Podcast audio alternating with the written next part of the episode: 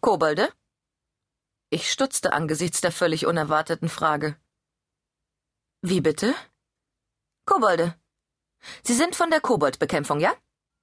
Die Frau, die mir die Tür zu dem noblen, cremefarbenen Stadthaus öffnete, sah eigentlich überhaupt nicht verrückt aus.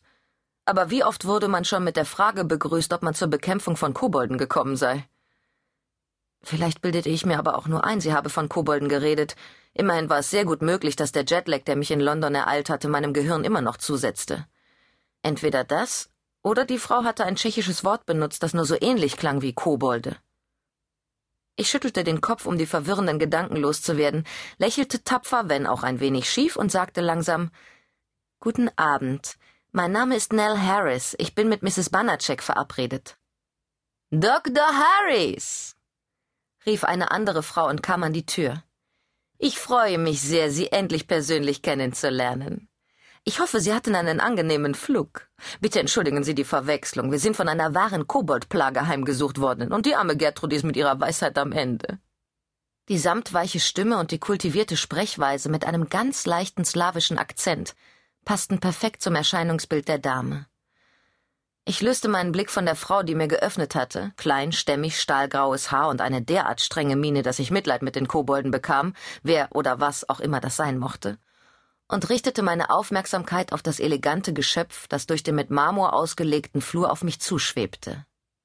Melisande Banacek war nicht nur die schönste Frau, die ich je gesehen hatte, sondern nach ihrem luxuriösen Zuhause, der teuren Adresse im Herzen von Prag und ihrem überaus edlen Hausanzug aus purpurroter und persimonenfarbener Seide zu urteilen, auch eine recht wohlhabende Zeitgenössin.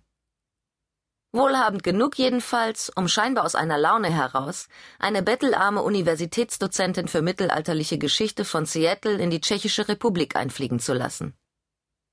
Kobolde? sagte ich perplex. Mit meinem gesunden Arm drückte ich meine Tasche, von der ein Bügel abgerissen war, an meine Brust, eingezwängt in einen BH, der bis an die Grenzen seiner Belastbarkeit gedehnt war, um seinen allzu üppigen Inhalt fassen zu können, und wünschte wohl zum zehnten Mal, ich hätte meiner Neugier nicht nachgegeben, die mich noch in ernste Schwierigkeiten bringen würde. Ja, wissen Sie vielleicht, wie man sie los wird? fragte Melisande und entzog ihre Hand behutsam meinem starren Griff. Wir haben schon alles versucht, von Schwalbendreck bis Drachenwurz, aber leider ohne Erfolg. Da man der Plage offenbar nicht mit solchen Hausmitteln beikommen kann, haben wir die Koboldfänger bestellt. Kommen Sie, nach der langen Reise sind Sie bestimmt erschöpft. Kaffee oder Tee? Kaffee bitte, sagte ich benommen. Das wurde ja immer doller. War ganz Prag mit einem Beschlag verrückt geworden und ich wusste nichts davon? Oder war ich müder, als ich dachte? Und? Kennen Sie ein gutes Mittel gegen Kobolde? Melisande wandelte graziösen Schrittes zu einer cremefarbenen Couch, die perfekt zu dem cremefarbenen Teppich und den ebenfalls cremefarbenen Satin-Tapeten passte. Ich ließ mich vorsichtig auf das Zweiersofa sinken und fühlte mich augenblicklich wie eingebettet in einen schützenden Kokon. Ich weiß nicht einmal, was Kobolde überhaupt sind. Sie. Sie scherzen doch nicht, oder? Das Gefühl, von dem weichen Sofa umfangen zu werden, vertrieb die vage Verwirrung, die mich beim Betreten des Hauses erfasst hatte. Melisande neigte den Kopf und sah mich nachdenklich an. Ihr silberblondes Haar fiel wie ein Seidenvorhang über ihre Wangen. Wie dumm von mir. Ich habe doch ihre Akte gelesen und hätte daran denken müssen, dass sie sich in unserer Welt nicht auskennen, obwohl sie eine von uns sind. Mir sträubten sich die Nackenhaare. Ich hatte weder einen Jetlag noch war ich verwirrt. Die Frau, die mir gegenüber saß und eigentlich für die kommenden zwei Wochen meine Arbeitgeberin sein sollte, war eindeutig nicht ganz bei Trost.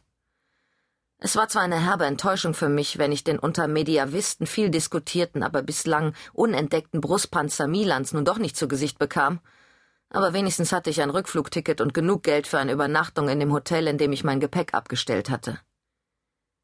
Jetzt nur keine hastigen Bewegungen. Ganz langsam nahm ich meine Tasche, die ich zu meinen Füßen abgestellt hatte, und erhob mich von dem Sofa.